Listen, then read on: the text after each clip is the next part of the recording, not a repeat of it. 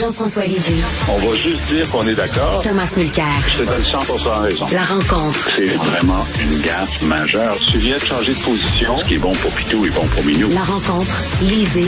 Mulcair. Alors, euh, bonjour, euh, messieurs. Je vais commencer tiens, avec euh, Jean-François. Ce week-end, la grande famille libérale sous Jean Charest s'est réunie à Longueuil, profitant du beau temps, pour célébrer les 20 ans de la victoire éclatante de Jean Charest en 2003. Et Jean-François, c'est assez bizarre. C'est comme si les gens, les libéraux, disaient, oui, c'est vrai, il y avait toutes sortes d'allégations. Monsieur Charest fait l'objet même d'une enquête policière. ça sentait mauvais, le financement, les renvoi d'ascenseur, les contrats accordés à des amis du parti, mais au moins on savait où on s'en allait à cette époque-là. Donc, est-ce que vaut mieux un parti avec une mauvaise réputation qui sait qui il est, ou comme aujourd'hui un parti avec une bonne réputation mais qui est complètement perdu? moi, je pense que ce qui nourrit le plus leur nostalgie, c'est qu'ils étaient au pouvoir. C'était ça. C'est pas qu'il y avait un bon programme, c'est pas qu'il y avait des bonnes valeurs, c'est pas qu'ils savaient où ils s'en allaient, ils savaient où ils étaient. Ils étaient au pouvoir. Ils ont gagné trois fois. Et, c'est la nostalgie du pouvoir. Et ça peut pas être la, nostalgie de si on avait Jean Charest maintenant, parce que, écoute, Jean Charest a essayé de, de gagner des voix pour être chef du Parti conservateur et il a été battu non seulement au Canada, mais il a été battu au Québec par Pierre Poilievre. Ben oui. ça ne peut pas être pire, là. Alors, c'est sûr que, et, je trouve une certaine lucidité, je ne sais pas lequel des anciens a dit, ça nous prendrait un autre Jean Charest, euh, sous-entendu, parce que celui-là, il est plus montrable. on peut plus sortir celui-là.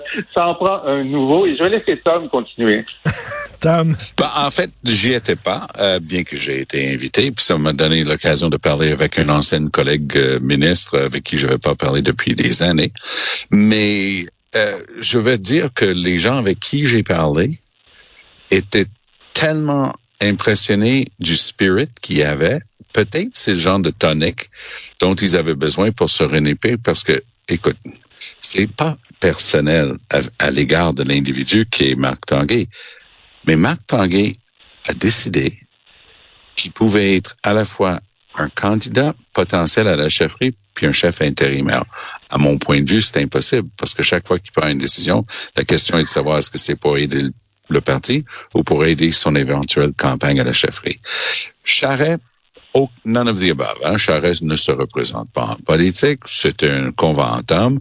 Il y avait très peu qui, qui a coulé de la rencontre.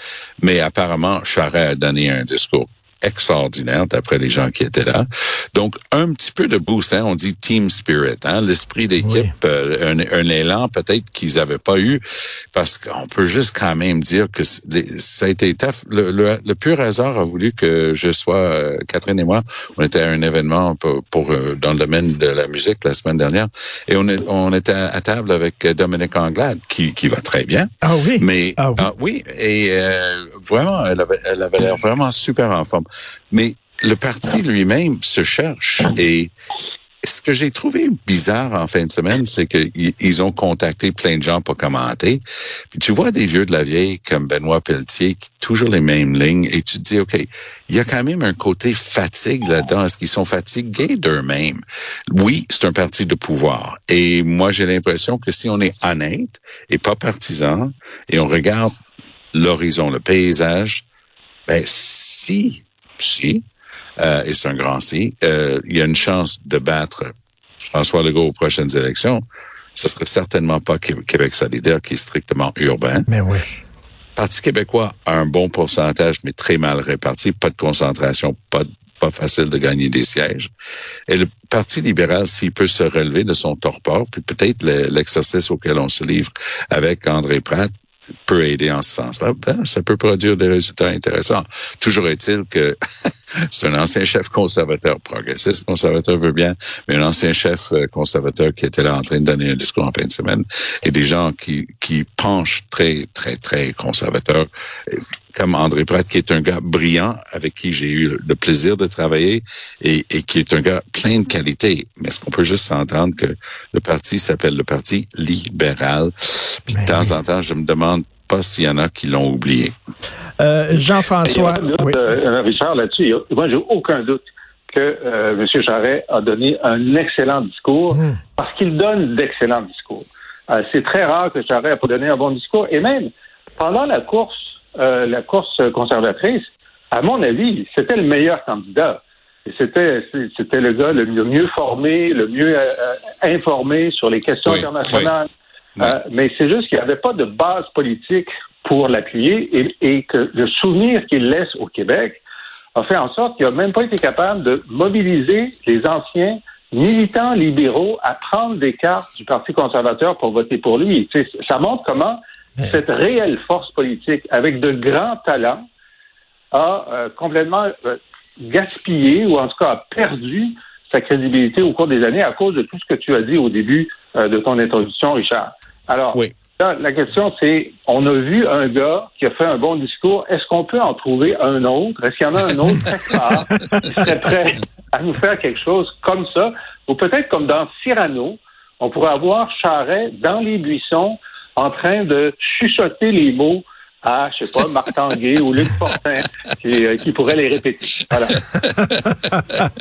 Mais c'était euh, Monsieur Charest, hein, les gens qui, qui, qui, sont, qui ont accepté de joindre le Parti libéral à l'époque parce que Monsieur Charest les avait contactés, n'ont que de bons mots en disant il y a une mémoire phénoménale, il se souvient du nom de tes enfants, de tes petits-enfants, de tes petits cousins. C'est une machine incroyable. Ces gens-là, euh, euh, euh, je veux dire, tripent sur Jean Charest, littéralement, et ne retrouvent pas ça, euh, n'ont pas retrouvé ça chez Philippe Couillard et euh, ni chez Dominique Anglade, ni chez Marc Tanguay. Non, mais mais la, la, série continue justement. On parlait de M. Charest, on par... Dominique Anglade, euh, sur le plan social, était très progressiste, mais elle sortait quand même de McKinsey avec un background très économique, très. Elle avait été euh, la, la vice-chef euh, de la CAC avec Legault par, pour ce côté-là. Elle a quitté pour des raisons de principe concernant justement euh, l'attitude de Legault vis-à-vis des minorités, notamment, elle m'a déjà dit, ses parents l'auraient jamais pardonné, c'est resté avec. Mais remontons aussi, Daniel Johnson avait énormément d'expérience et d'expertise et de qualité. Mais est-ce que je peux aussi dire que c'était plutôt un gars, tu sais, il était centre-droite, il n'était pas centre-gauche. Ah ouais. Et, Ah ouais, et. Et, et donc, ça fait un bon petit bout de temps que le Mmh, Parti mmh. libéral n'a pas eu de chef libéral.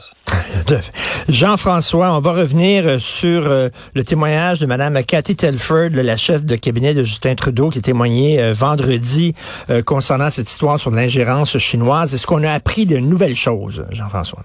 Oui, absolument, absolument. On a appris que la chef de cabinet de Justin Trudeau ne veut pas qu'on apprenne quoi que ce soit d'autre. Ça, c'est ce qu'on a appris. C'est la première chose. Et c'est quand même assez important de savoir qu'il Ben oui. voulait continuer à ce qu'on soit dans le noir. Écoute, euh, moi, ce que j'ai trouvé incroyable, c'est- c'est vrai que euh, elle a dit d'entrée de jeu, écoutez, là, on est dans une commission publique, télévisée, il y a un certain nombre de renseignements que je ne peux pas divulguer, que je pourrais divulguer au comité fermé select de parlementaires qui sont accrédités pour entendre ça sans le répéter. Mais ça, je peux pas vous le dire. Ça, je comprends ça en ce qui concerne surtout les méthodes de collecte d'informations de nos espions euh, et, et les, les personnes, évidemment, qui parlent. Mais l'information elle-même, dont une partie est dans le and Mail, puis dans Global, puis ailleurs, elle aurait pu en discuter et elle aurait pu dire aussi à quelle date le premier ministre a été informé de quoi, ce qui était une des lignes de questions les plus importantes. Et là, elle a refusé de dire quoi que ce soit là-dessus. Et évidemment, l'information la plus euh, la plus de- significative qu'on avait lue dans, dans Global, c'est que le CRS avait dit que 11 candidats euh, libéraux avaient reçu de l'argent pendant une des campagnes électorales. Et elle a dit, comme l'avait dit la conseillère à la, à la Sécurité nationale, c'est inexact. Bon, c'est inexact. Quel bout est inexact? C'est le bout qui, qui ont, le bout qui, qui sont 11? C'est-tu le bout qui ont de l'argent? C'est-tu la date? Et puis, on n'a jamais pu savoir qu'est-ce qui était inexact. On n'a jamais pu savoir ce que le premier ministre a su. À un moment donné, elle s'est échappée et elle a dit les informations ont évolué dans le temps. Ah, ça veut dire qu'il y a peut-être un moment où elle a su qu'il y avait de l'argent, etc. Et, donc, franchement, pour moi, ben, pour elle, Mme Telford, c'est une bonne journée parce qu'elle n'a rien révélé. Donc, c'est ce que voulait le premier ministre. Mais elle a mis du gaz dans le réservoir de ceux qui veulent, comme Tom, moi et toi, Richard, qu'il y ait une vraie enquête publique. Ben oui. Exactement. Parce que, y a, je, vous me pardonnerez l'expression anglaise, c'est lundi matin. On dit parfois too clever by half. Hein? trop rusé pour ton propre bien, parce que elle est de toute évidence, ça sent, ça s'entend, une femme brillante. Et c'est elle qui donne des cours de maîtrise à Justin Trudeau depuis dix ans sur comment ne pas répondre à des questions. Donc, elle n'allait pas se faire prendre. Mais à jouer à ce jeu-là trop, c'est trop. Alors, quand, et en plus avec une larme dans le coin de l'œil disant, oh, j'aime tellement ça, le Parlement. Ça, je regrette. je peux pas répondre. J'aurais tellement voulu, mais ça me frustre, moi, autant que ça vous frustre, vous. OK, avec le show Sarah Bernard, là. Ça suffit. Il y a, y a, personne qui croit ça pour ben une seconde. Donc, c'est pas juste l'impression, la conviction avec laquelle le Canadien ou la Canadienne moyenne est, est resté suite à ce, cette performance, c'est ils ont vraiment quelque chose à cacher. On est en plein cover-up. Là, c'est un effort de camouflage. Ils veulent pas que ça sorte. Encore un papier, un long papier aujourd'hui sur le gars qui a donné l'argent à, ben à, la Fondation Trudeau et tout ça. Et on parle pas d'enfants de, cœur, OK? On parle de gens en plein milieu du Parti communiste chinois, point à la ligne. Donc, ben on arrête d'être naïf au Canada et c'est ça un petit peu notre problème. On est vraiment des boys scouts, là. J'enlève j'attaque les scouts en disant, mais on, on, on, on est dans, dans nos, euh, nos vêtements rouges de la, de la GRC à cheval, c'est avec le chapeau euh, de notre époque. On est vraiment ah ben non, personne va nous faire des mauvais coups. Ben oui, on est un pays très riche avec seulement 40 mm-hmm. millions de personnes. Puis par hasard, les Chinois, à travers des compagnies indonésiennes et j'en passe, sont aujourd'hui en contrôle d'une superficie de forêt quatre fois plus grand que la Nouvelle-Écosse. Donc, on, on, on, on, comprend pas qu'il y a des mauvais acteurs sur la, sur la sur la planète Terre et ils ne veulent pas notre bien. Ils vont avoir nos biens, mais ils veulent pas notre bien. et euh, Madame Telfer qui disait oui, oui, euh, Monsieur Trudeau lit tous les documents qu'on lui euh, présente, il, les lit tous. Oui, ben qu'est-ce que vous avez présenté comme document? Ah, ça, je peux pas le dire. Euh, ben, elle venait de dire, parce que le matin même, le bureau du premier ministre, enfin le, ministère du premier ministre, ont remis aux parlementaires une liste des briefings officiels que le premier ministre a reçus sur la question de l'influence chinoise. Mais ils ont dit que ça n'inclut pas des briefings officieux. OK? Dans les dates qu'on cherchait pour savoir quand est-ce qu'il avait su ce que Global avait dit qu'il aurait dû savoir, il n'y avait pas de date là-dessus. dit donc, est-ce que c'est un briefing euh, officieux? Puis là, il dit parfois, il y a des briefings oraux, puis parfois c'est écrit, puis parfois on lui fait une synthèse hebdomadaire. Ben, donc, il ne lit pas tout si parfois c'est oral, puis parfois c'est une synthèse hebdomadaire. Alors là, il y avait une contradiction. Mais la grande nouvelle ce matin, c'est mon quotidien Le Devoir qui dit que au début, les Chinois voulaient même pas donner à la Fondation Trudeau. Ils voulaient donner à l'Université de Montréal. C'est parce que l'université voulait utiliser le nom de Trudeau pour les bourses, OK, qu'ils ont appelé la, euh, la famille Trudeau pour dire est-ce qu'on peut utiliser le nom de M. Trudeau?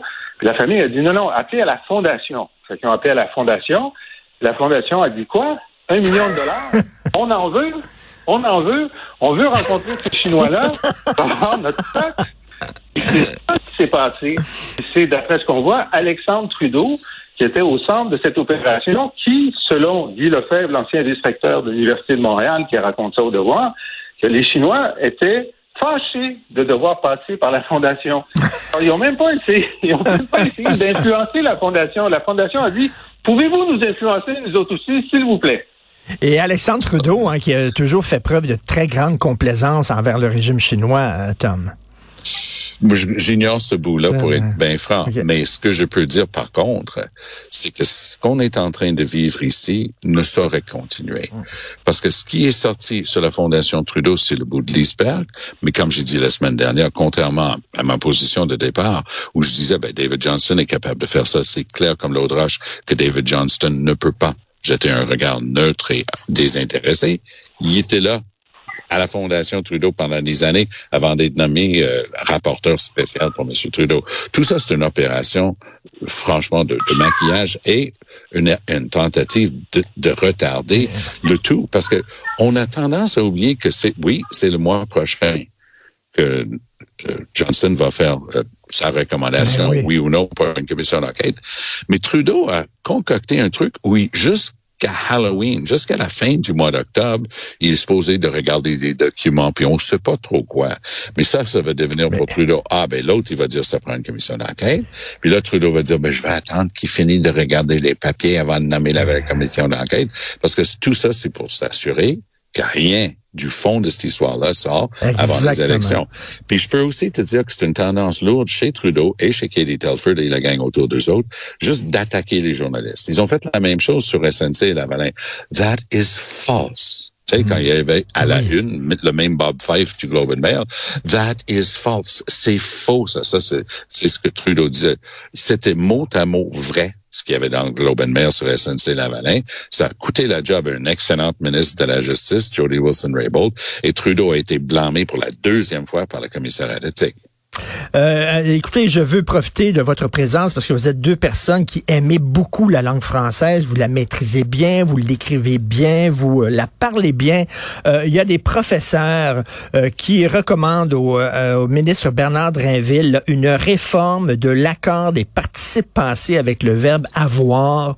On dit c'est trop compliqué, la règle est vraiment trop compliquée, donc il faut maintenant simplifier ça. Qu'est-ce que vous en pensez, Jean-François? Est-ce que on baisse encore euh, la barre euh, pour euh, permettre au plus grand nombre d'étudiants de passer par-dessus? Ah, tu sais, moi, je suis encore très troublé du moment où, tu sais, au début, le français, c'est un dérivé du latin. Et comme tu le sais, tu as peut-être fait du latin. En fait, chaque mot a sept terminaisons différentes, comme le mot chaise se termine de sept façons différentes selon ton emploi dans la phrase. Et mon beau, on, on, ils ont abandonné ça parce que c'est trop compliqué. Puis là, ça a empêché tous les grands auteurs par la suite de faire des grandes œuvres. Non, franchement, c'est pas parce qu'on simplifie la langue qu'on l'appauvrit. Okay. En fait, on permet aux, aux, utilisateurs de la langue de se concentrer sur ce qui est important, c'est-à-dire le vocabulaire, la phrase, la compréhension des œuvres. Et nous, nos jeunes francophones, sont encore en train de se battre avec des règles complètement ridicules en secondaire 4, puis maintenant au cégep, alors que les Espagnols, qui ont juste trois lettres qui se répètent, le C, le N et le R, dès la quatrième année, ils peuvent passer à autre chose. Alors moi, je suis non seulement en faveur de ça, mais je suis en faveur d'une grande simplification du français, comme vrai, les Chinois l'ont fait, comme les Allemands l'ont fait, comme les, comme les Mexicains l'ont fait. Mais tu trouves pas que toutes ces exceptions-là, ça fait justement la beauté de cette langue, non? Non, non, c'est un cauchemar. C'est un cauchemar constant. Moi, je continue à faire des fautes chaque semaine et je me bats avec cette langue que j'aime tellement. Mais pourquoi est-ce qu'elle me châtie avec des règles? À moment donné, j'avais pris un cours, je m'étais rendu compte qu'une des règles avait autant d'exceptions que d'applications. Ça, c'est de la torture, Richard. C'est juste de la torture. moi, moi, je me suis torturé parce que j'ai fait toutes mes études primaires, secondaires, cégep et université en anglais. Donc, je me suis torturé à apprendre toutes ces règles et toutes ces exceptions par cœur à l'âge adulte. Alors, je, je défends à quiconque de changer ces règles-là que j'ai mémorisées et que j'applique tout ce que je suis capable de faire. Mais j'ajouterais ceci. Moi, je viens d'une grande famille. On est dix enfants de chez nous. Là. Chez nous, les cinq premières écoles anglaises. Après, ma mère québécoise, mon père, ils ont discuté. Ben, les choses sont en train de changer. Ils ont envoyé les autres à l'école française. Sauf que mon petit, le plus jeune des dix, Sean, était à l'école primaire. Ma famille habitait dans les Laurentides. Et d'un coup, ma mère regarde une de ses dictées un jour, une de ses compositions. Elle dit, mais c'est quoi cette histoire-là? Elle est allée voir le prof. Elle dit, mais c'est n'importe quoi. Elle dit, ben, vous savez, l'orthographe en français, c'est tellement difficile. On les encourage de s'exprimer, peu importe l'orthographe, parce que ça, ils peuvent le faire. En ce qui nous concerne, oui. ils peuvent écrire au son. Alors, ma mère a pris Sean. Elle, il était en troisième année. Il savait pas écrire son français. Elle l'a transféré à l'école anglaise où il a fini. Mais juste pour finir l'histoire, Sean parle un français parfait aujourd'hui, puis il écrit très bien le français aujourd'hui parce qu'il a appris après, mais il a continué et fini ses études en anglais. Donc, si on veut s'aborder et saboter, on va continuer de dire qu'on peut écrire au son, Oui. hein, phonét- phonétiquement, et on va changer les règles. C'est vrai que c'est un petit peu compliqué, mais ça se comprend le sens d'une phrase. On sait pourquoi c'est au féminin ici, Mais- pourquoi ça s'accorde là, et ça se comprend. C'est ça, c'est ça qu'on appelle le génie d'une langue. Mais merci. Euh, J'avoue, euh, Jean-François, que sa position me, me, me prend par surprise. J'ai hâte de te- j'ai hâte de, tu devrais écrire un texte Je pense, là-dessus que dans le c'était, devoir. je pense que c'était de l'ironie. Je pense que c'était de l'ironie profonde. Non. C'était pas de l'ironie du suis Non, non. Euh, J'ai déjà écrit là-dessus, je t'enverrai le texte, mais peut-être OK. que je vais revenir pour appuyer cette réforme de- du parti passé, parce que avec ce genre de règles, en français, les étudiants participent pas. Merci à vous deux. Salut, Salut, bonne journée. bye. Bye.